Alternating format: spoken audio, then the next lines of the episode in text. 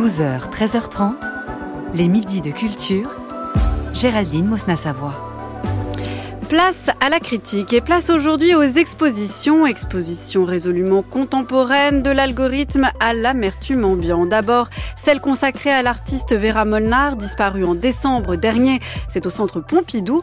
Ensuite, celle, et il y en a plusieurs, plusieurs au Palais de Tokyo, c'est un petit tour d'horizon.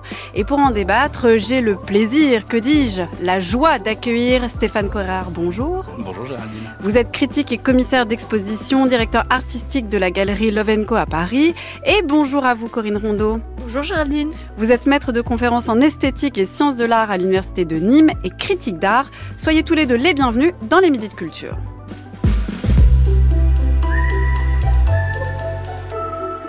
Et on commence avec l'exposition Vera Molnar parler à l'œil jusqu'au 2 septembre 2024 au Centre Pompidou.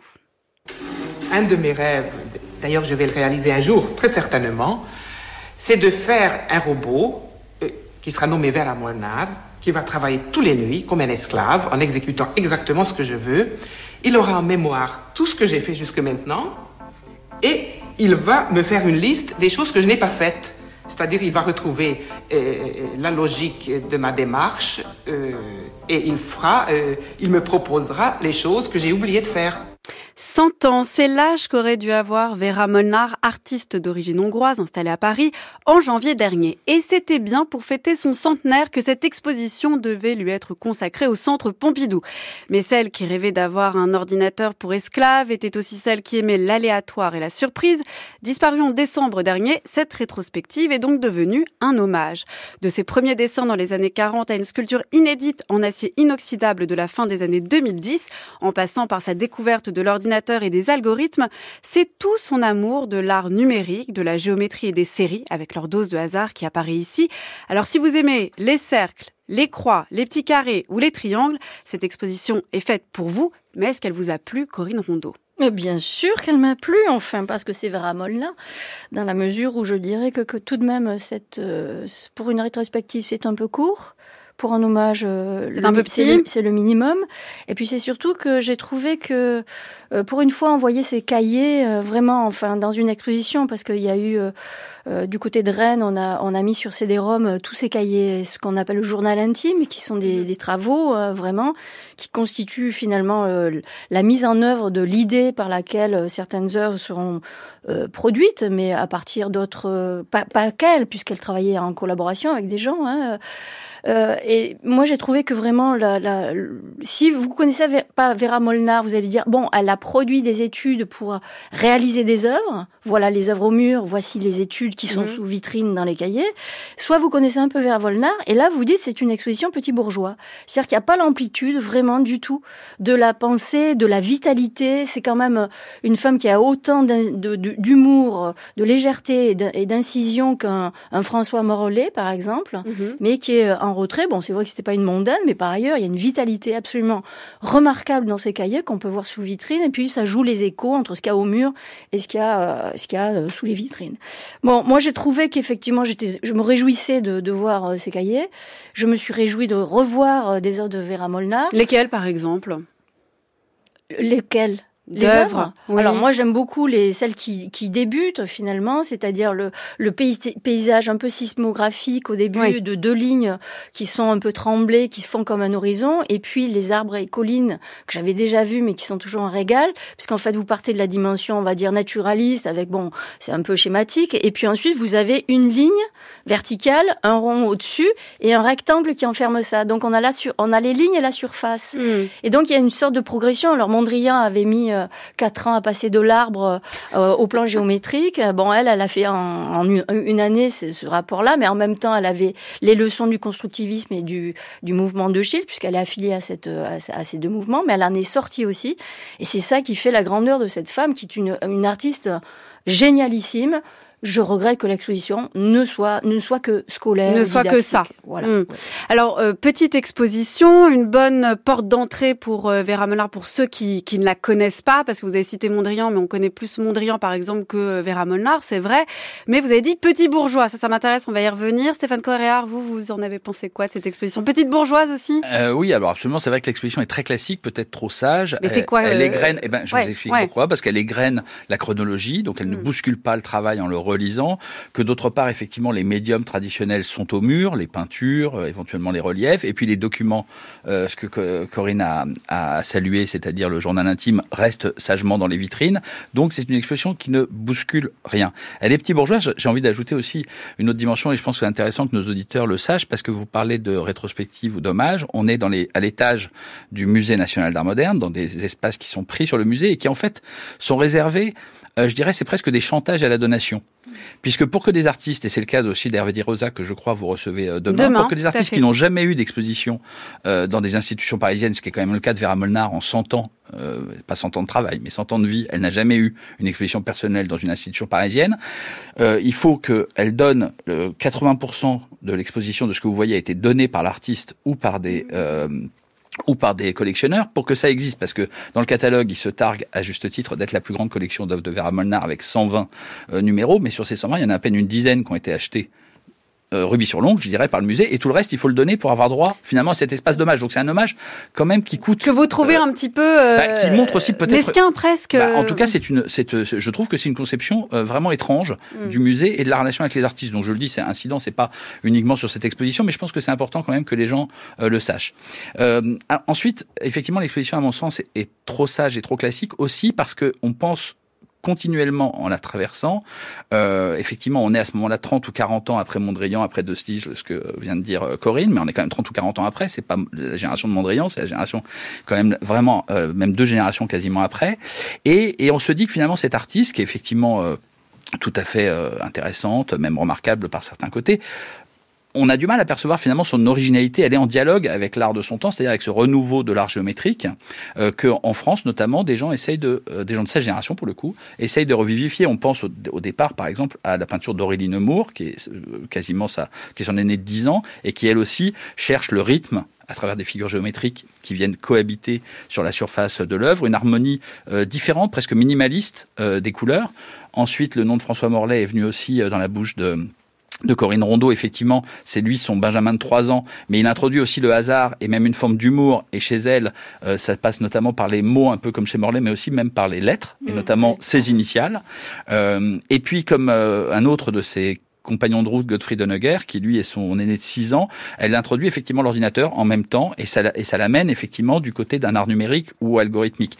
Mais tout ça, finalement, effectivement, euh, la, la, la, place plutôt dans un contexte et je trouve que l'exposition, et c'est un petit peu mon dada, c'est Chausser que si on fait une exposition en 2024, c'est pour projeter cette œuvre dans euh, la pensée et l'art d'aujourd'hui, d'essayer de hmm. nous expliquer en quoi elle est importante, en quoi elle est intéressante. Et en, quoi elle a changé quelque chose à l'art aussi. Voilà, exactement. Et dans un contexte international. Hmm. Or, moi, j'ai tout le temps pensé au contexte national beaucoup plus qu'au contexte international. Et, finalement, je me suis dit que, euh, effectivement, par rapport aux pionniers, et notamment aux pionnières, parce que j'ai pensé aussi dans l'exposition à des artistes comme Sophie Tauber-Harp ou même euh, Sonia Delaunay, qui sont des artistes, pour le coup, qui avaient aussi, qui étaient plutôt de la génération de Mondrian, finalement, et qui déjà avaient introduit justement ce rapport au vivant, au hmm. sensible, qui là, je trouve, est la partie la plus réussie de l'exposition, mais qui est cantonnée dans les vitrines. Il y a par exemple des photographies qu'elle fait sur son balcon ou avec même des pinces à linge, euh, etc. Et là, on est vraiment dans quelque chose d'intime, c'est-à-dire un renouveau euh, de la géométrie qui est réconcilié avec la vie, parce que effectivement, c'était l'ambition au départ de l'art concret, mmh. qui se voulait pas un art abstrait, mais un art du réel, mm. mais de la géométrisation du réel. Vous voulez dire qu'on a du mal à accéder justement à ce qui pourrait rendre vivant, sensible cette œuvre, pas seulement novatrice, mais aussi euh, sensible. Pour ceux qui ne connaissent pas Vera Molnar, pourraient se dire juste, ce sont des figures géométriques, bon, et ben c'est tout. Et ça, l'exposition le manque selon vous aussi, euh, Corinne ah oui, moi je pense qu'elle le manque euh, de manière grossière. Euh, moi, je suis très gênée par l'exposition parce que c'est. Alors, pour reprendre une chose, elle n'a rien changé à l'art. Par contre, elle a su sortir d'une histoire de l'art. C'est-à-dire de tout ce qu'il a fait venir à l'art par les avant-gardes et aussi ce désir de la France. Quand elle cite par exemple une phrase de Paul Valéry dont elle voulait se rapprocher et qui est une manière de dire comprendre c'est transformer, on a envie de dire au commissaire, est-ce que vous avez lu cette phrase qui est dans le catalogue? Parce que ça aurait été bien que votre exposition mm. soit de comprendre en transformant. Autrement dit, faire de ces cahiers qui sont pleins de vie autre chose aussi pour l'exposition. Parce que mettre des vitrines avec des cimaises et on accroche et on fait tout le tour et on nous dit comment c'est foutu parce qu'il y a des clous avec euh, de la ligne, avec une, un, fil de, de, couleur noire qui fait euh, un horizon un peu chaotique, etc. Moi, je m'en fous. Moi, j'ai envie de voir parce que Vera Molnar est une artiste extrêmement vitale. Son art est un vitalisme comme l'art concret, comme le rappelle Stéphane, sur ce réel. C'est pas de, il y a pas, c'est pas de l'abstraction l'art concret. Euh, c'est c'est vraiment comme elle, elle cite derrière la phrase de Pline qui est pas un jour sans une ligne, pas une journée sans une ligne. Et effectivement, ça revient à Max Bill ou euh, Theos van der Sboer, qui sont les initiateurs de cet art concret qui va apparaître dans les années 30, qui est euh, euh, rien n'est plus n'est plus réel qu'une ligne, une surface et une couleur. Donc ça veut dire que la vie, elle est dans la simplicité.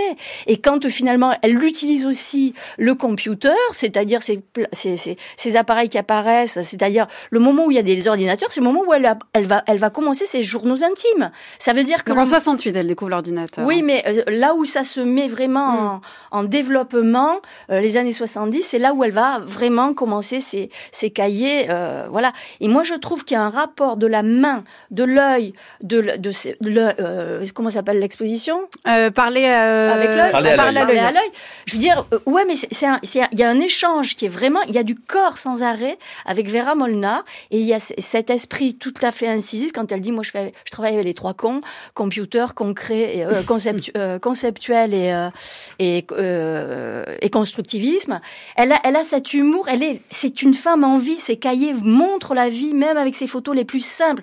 Une étude sur le sable, des, épingles à linge, euh, pardon, des, oui, des épingles à linge qui sont jetées sur le balcon comme ça, qui, forment un rythme aléatoire. C'est comment on travaille avec de l'aléatoire, comment on produit toujours une ligne insensée parce que on travaille avec le hasard, même s'il y a un programme. C'est cette espèce de, de dialectique euh, formidable et, et infinie, c'est-à-dire qu'elle fait des lignes infinies. Enfin, je veux dire, c'est c'est pas Matisse, mais c'est c'est une femme, c'est une maticienne, dont elle disait d'ailleurs, Matisse, c'est comme un printemps, euh, c'est voir le printemps arriver, quoi, voilà.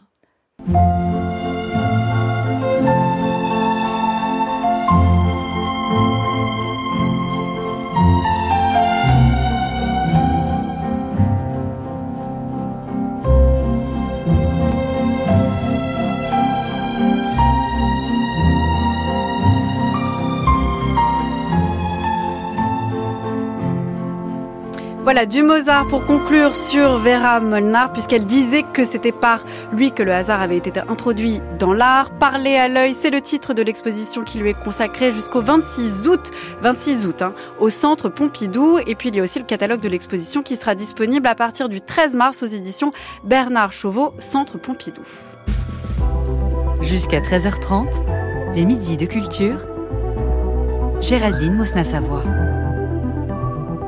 Et maintenant, je vous propose une petite balade au Palais de Tokyo.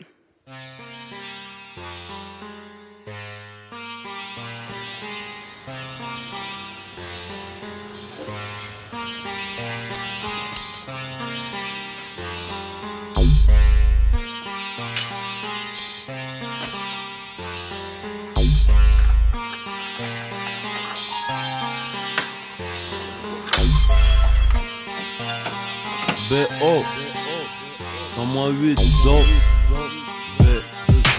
Quatre nouvelles expositions sont à découvrir au Palais de Tokyo jusqu'au 30 juin. Quatre expositions pour, je cite, donner à entendre des voix alternatives à travers le chaos. De fait, les œuvres et les artistes sont multiples, traitant de l'exil, de la psychiatrie, mais aussi du seum, entendez l'amertume. Tout commence ainsi par Signal, titre du travail de l'artiste star et pluridisciplinaire Mohamed Bourouissa, qui passe du son à la photographie, de la sculpture au dessin, avec en fil rouge les symptômes collectifs de cette fameuse amertume, symbolisée par une œuvre, la photo en gros plan d'une langue tirée. Alors, qu'en avez-vous pensé, Stéphane Coréard Eh ben, ça va être l'occasion d'une nouvelle mise au point, c'est décidément la journée. oui, c'est bien, mais c'est Euh, bien. et non, mais je pense que c'est intéressant aussi euh, pour euh, nos auditeurs de bien comprendre que par rapport à d'autres médias, notamment par exemple, je sais pas, des mensuels, euh, nous on parle ici des artistes, des œuvres, mais on parle des expositions, des expositions qu'on a vues et, et- et qu'on leur conseille ou pas et, et qu'on décortique pour eux. C'est important à dire pour moi parce que Mohamed Bourissa, c'est un artiste que j'adore. Vraiment, pour moi, c'est un très grand artiste. Et donc, une, artiste, une exposition de Mohamed Bourissa, pour moi, c'est une grande euh, promesse.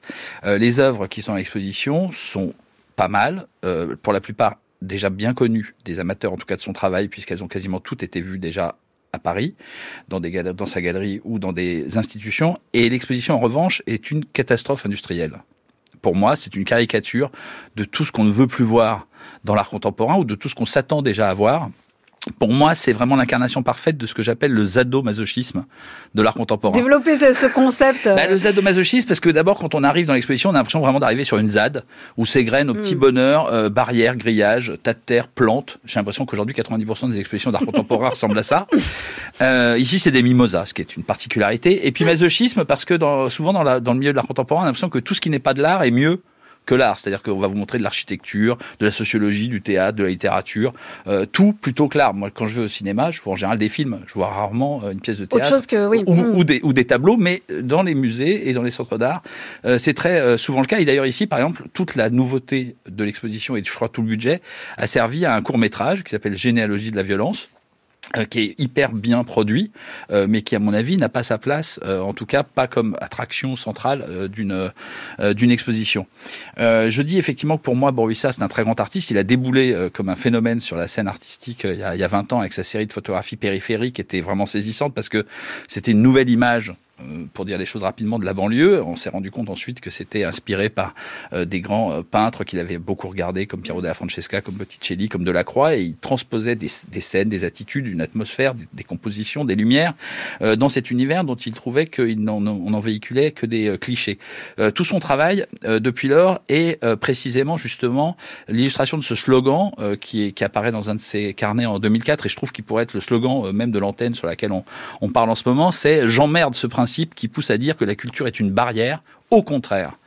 Et ça, c'est la force. On va le suggérer à la communication de Non, mais bah, le j'emmerde peut-être passera mal, mais en tout cas, il fait ça dans tout son travail et il rend concret euh, finalement comment la culture peut euh, transformer les relations euh, humaines, sociales, individuelles, amoureuses. Et pour moi, c'est tout ce qu'il n'y a pas dans l'exposition. C'est même je- snob, vous diriez C'est-à-dire qu'en Totalement, c'est-à-dire que de toute façon, bon, le, le Palais de Tokyo aujourd'hui est plutôt un, un- un garage à méga show de la Fashion Week, ce qui rend d'autant plus insupportable le discours permaculturel dont on nous rebat les oreilles à propos de ce Mm. lieu et jusque dans le- la préface euh, euh, du catalogue où on nous parle de logique de circuit court et d'écosystème.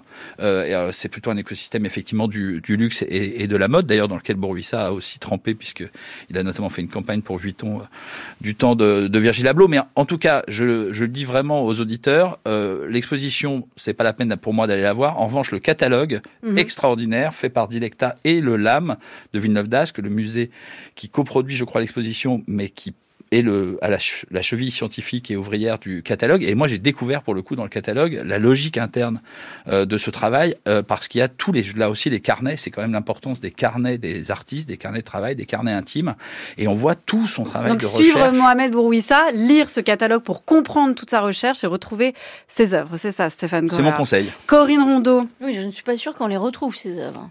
Là, moi, je... à l'intérieur de l'exposition. Ah non, non, hein, les carnets, en tout cas, voilà, pas du ouais. tout. Non, non. Non, non, mais je, je oui, non, je, je- moi, je ne vais pas dire davantage que Stéphane a dit parce que moi, je trouve cette, cette, cette exposition incompréhensible. En effet, c'est quand même la tendance lourde d'une partie de l'art contemporain qui devrait se poser la question même de la notion d'art et d'artiste, parce qu'il y a un moment, il faut vraiment se dire, faut-il Le mot d'artiste n'est apparu que pas il y a que quatre, il y a cinq siècles. Hein. Je veux dire, avant il n'y avait pas d'artiste, donc on pourrait se poser aussi la question de qu'est-ce qu'on fait aujourd'hui quand on s'intéresse à la permaculture, euh, à des questions qui sont beaucoup plus sociales. Et c'est pas du tout péjoratif, mais ça voudrait dire autre chose dans un lieu qui, euh, pour le coup, pourrait le porter de manière beaucoup plus visible et pas jouer des ambiguïtés. Parce que moi, je dirais que quand on a un cartel où on nous dit ne touchez pas les plantes parce que vous allez les tuer, parce qu'on est porteur de bactéries, j'ai aussi envie de dire, bah écoutez, moi j'ai une allergie au mimosa, voyez. Enfin, je veux dire, tout est débile là-dessus. Je n'ai rien compris. Donc là, c'est même presque au-delà de l'exposition de, de Mohamed Brouissa, là, c'est le lieu en fait. Oui, mais quand même, je veux dire, c'est lui aussi qui est, qui est en train de gérer ce truc avec cette super production en bas qui est complètement délirante de mon point de vue. Et puis les invitations qui sont faites avec les autres artistes, on voit pas leur place. Enfin, pour moi, c'est c'est très très compliqué. Stéphane Correa. Oui, juste, euh, on est un peu dans la même problématique que Vera Molnar dans le sens où le musée n'arrive pas à suivre les artistes vivants. Je pense mm. que le problème, si vous voulez, c'est que les centres d'art ou les musées, c'est des mètres carrés qu'il faut remplir. Je pense que Mohamed Bourouissa, à ce moment-là de son travail, il n'a pas besoin de mètres carrés, il a besoin d'argent pour faire un film. Très bien, si on décide de lui donner, on lui donne, et puis peut-être qu'on va le projeter dans une salle, et on n'a pas besoin de lui donner 1500 mètres carrés qui remplit euh, à contre-cœur. Bon, ça, c'était pour l'exposition Signal de Mohamed Bourouissa, euh, commissaire Hugo Vitrani. On passe maintenant à une deuxième exposition, toujours au Palais de Tokyo, votre lieu préféré apparemment. Dislocation, c'est son titre. Elle réunit 15 artistes de génération et d'origines différentes, Afghanistan, Irak, Iran, Liban, Libye ou encore Ukraine et Palestine.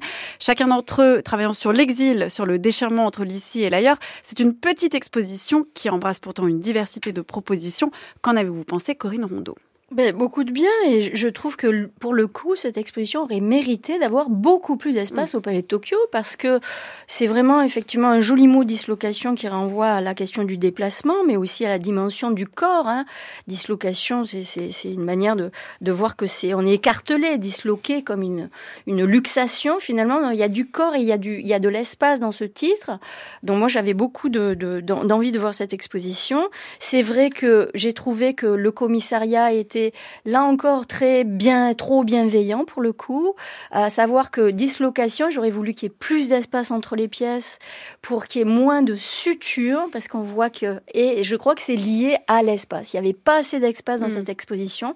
Sinon, j'ai trouvé qu'effectivement, il y a vraiment un mouvement qui est qui est qui est qui est une vraie traversée, c'est-à-dire cette manière de poser un tableau comme ça avec euh, une réflexion sur l'algorithme, mais aussi c'est la question des corps. Où est-ce qu'on est le numérique, c'est aussi la virtualisation, mais l'exil, c'est où sont nos corps quand on n'a plus nos racines, etc. Et puis ce chemin qui est fait entre des photographies de destruction euh, par un artiste ukrainien, j'ai oublié le nom parce que je l'ai pas tout de suite avec Misha Zalvani. ça. Et puis ensuite. Il fait de la photographie et des lithographies après, des gravures. Voilà, avec des, des, des, des, barrières d'immeubles détruits qui ont presque une représentation comme un suaire. Vous voyez, le, une espèce de flou, de, de noirceur comme une fumée. Et puis il y a quelque chose du fil parce qu'il y a de la broderie, parce qu'il y a, il y a aussi des des, des, des, des, histoires qui sont faites. Donc, il y a, vous avez des, des, des, des, des, des cyanotypes qui sont très beaux sur le départ de Syrie, euh, avec tout un texte. Mais là encore, je trouve que c'était trop coincé contre un mur. C'est très prenant parce que ce mm. sont des souvenirs. C'est aussi ça, l'exil, c'est partir. Qu'est-ce qu'on laisse comme trace Qu'est-ce qu'on emporte avec soi Le sac à papa sur lequel on va broder des choses. C'est le fil de ces femmes qu'on a oubliées dans un autre pays, l'Afghanistan, et on va, on va s'entourer la tête avec soi, et puis on va le découper. C'est euh, tous ces autoportraits où, en fait, il y a toujours une main ou un, fruit devant qui empêche de dire. C'est reconstituer toute une tradition du tapis de guerre, et en même temps avec des allumettes. Là aussi, j'aurais adoré qu'il y ait de l'espace autour pour montrer à la fois qu'on tourne autour de cet objet qui peut être autant inflammable que d'observer le, la, fragilité. Euh, il y, y, a des tas de choses, et puis cette sortie avec euh, une brisure vraiment des ruines, euh, qui, qui, est le point de le point d'aboutissement de, de, on rentre où sont les corps à ce, ce, ces histoires sont fragmentées, ces histoires on n'arrête pas de les coudre et je dois dire que pour moi l'une des œuvres les plus les plus prenantes c'est la, la l'œuvre de la d'une artiste libanaise qui avec sa mère a, brode des torchons qu'elle a voilà qui, qui, a, qui a récupéré de, de, de, de Normandie et je trouve que ce travail du Liban dans ces torchons d'une histoire. Enfin, on ramène une histoire dans de la, dans de la, reprise de, de, enfin, il y a quelque chose d'une, d'un, d'un, d'un fil qui passe entre une histoire et une autre histoire. Je trouve ça extrêmement beau, très émouvant. Et puis il y a d'autres artistes qui sont assez, mais enfin. Stéphane Correa, mais on va, on va laisser la, parole à Stéphane Correa sur dislocation. Je suis tout à fait d'accord. C'est le contraire de l'exposition Bourvissa. C'est effectivement une exposition modeste, notamment par ses dimensions, mais qui est d'une générosité, d'une liberté euh, folle. Euh, aussi parce que c'est, ce sont donc 15 artistes euh, qui sont réunis, dont le travail est marqué ou informé par l'expérience de l'exil, comme l'écrivent euh, les commissaires, parce qu'elles ne sont pas, ils ne sont pas assignés à leur identité personnelle. Euh, c'est-à-dire que la majorité sont effectivement des réfugiés. Euh, la quasi-totalité sont nés dans des, dans des pays en guerre, comme l'Afghanistan ou l'Irak, des dictatures religieuses, euh, ou alors simplement des pays désertés par l'espoir, comme le Liban.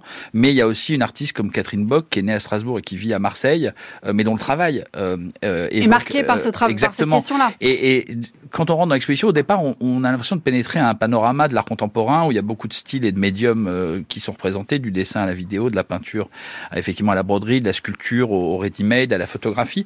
Mais très vite, on est happé par le récit. Hmm. Euh, effectivement, ça fait pas des posture mots. où on, on dit non. D'abord, il y a des mots. A d'abord il y a des mots et avant même de les lire, on, on, on voit que les murs veulent euh, nous raconter des hmm. choses et que euh, effectivement l'exil, euh, c'est un mouvement. Ce sont des gens qui ont pu se mettre en mouvement. Tout le monde ne le peut pas. Il y a beaucoup d'images de gens qui marchent, euh, de silhouettes d'avions, euh, de marques de pas, de seuils, d'envol. Donc ces images effectivement de du voyage. Parfois des bribes de barbelés ou de murs qui, qui peuvent paraître infranchissable, mais effectivement, ce qui relie, c'est le cas de le dire, toutes ces œuvres, c'est c'est le fil, c'est le lien, c'est ce qu'a dit effectivement Corinne, parce que ces liens qui entravent peuvent devenir des liens qui unissent et des liens qui racontent en fait et, et, qui deviennent une ligne et c'est cette ligne narrative euh, qu'on suit. Et à ce titre effectivement il y a beaucoup de, de textiles euh, dans l'exposition. Je voudrais parler par exemple d'une œuvre qui pour moi est iconique de, de l'exposition. C'est une, une, somptueuse robe mmh. imaginée par une artiste afghane qui s'appelle Rada Abkar de sa série qui s'appelle euh, Abarzanan Superwoman et, et le, le, titre de l'œuvre c'est Survivor and Advocate et c'est une robe qui est moitié noire, moitié rose. La moitié noire mm. s'embrase par le bas comme si euh, la personne qui, le, qui la porte allait se consumer euh, sur place, mais la partie euh, droite est une aile. Et en fait, c'est comme si le réfugié était une sorte de, de Icare qui réussit et qui peut, par la grâce de l'art, à la fois brûler et s'envoler. Corinne Rondeau, on va finir sur euh, donc euh, cette deuxième exposition, c'est Dislocation. Corinne Rondeau, il y a deux autres expositions. Il y a Toucher l'insensé qui porte sur la psychothérapie institutionnelle et puis aussi Passe Disquiet. Vous avez 30 secondes pour nous parler d'une des de ces deux autres euh, expositions. Eh ben, écoutez, j'ai envie de vous dire, allez voir les deux, mais prenez par contre au minimum trois heures pour chacune.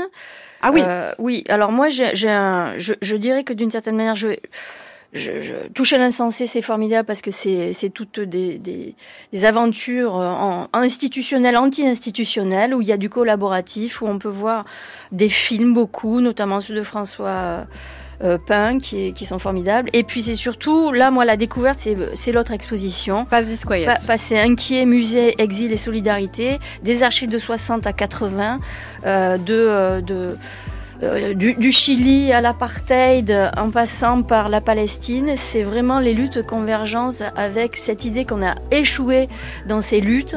Qu'est-ce qui reste comme promesse? Est-ce qu'il n'y en a pas encore? Des films, des documents d'une densité incroyable. Je pense que vous devriez les inviter. Allez, on y va. C'est au Palais de Tokyo à Paris. C'est jusqu'au 30 juin. Merci à tous les deux, Stéphane Coréard, Corinne Rondeau. Tous les débats critiques, toutes les références sont à retrouver sur le site de France Culture et sur l'application Radio France.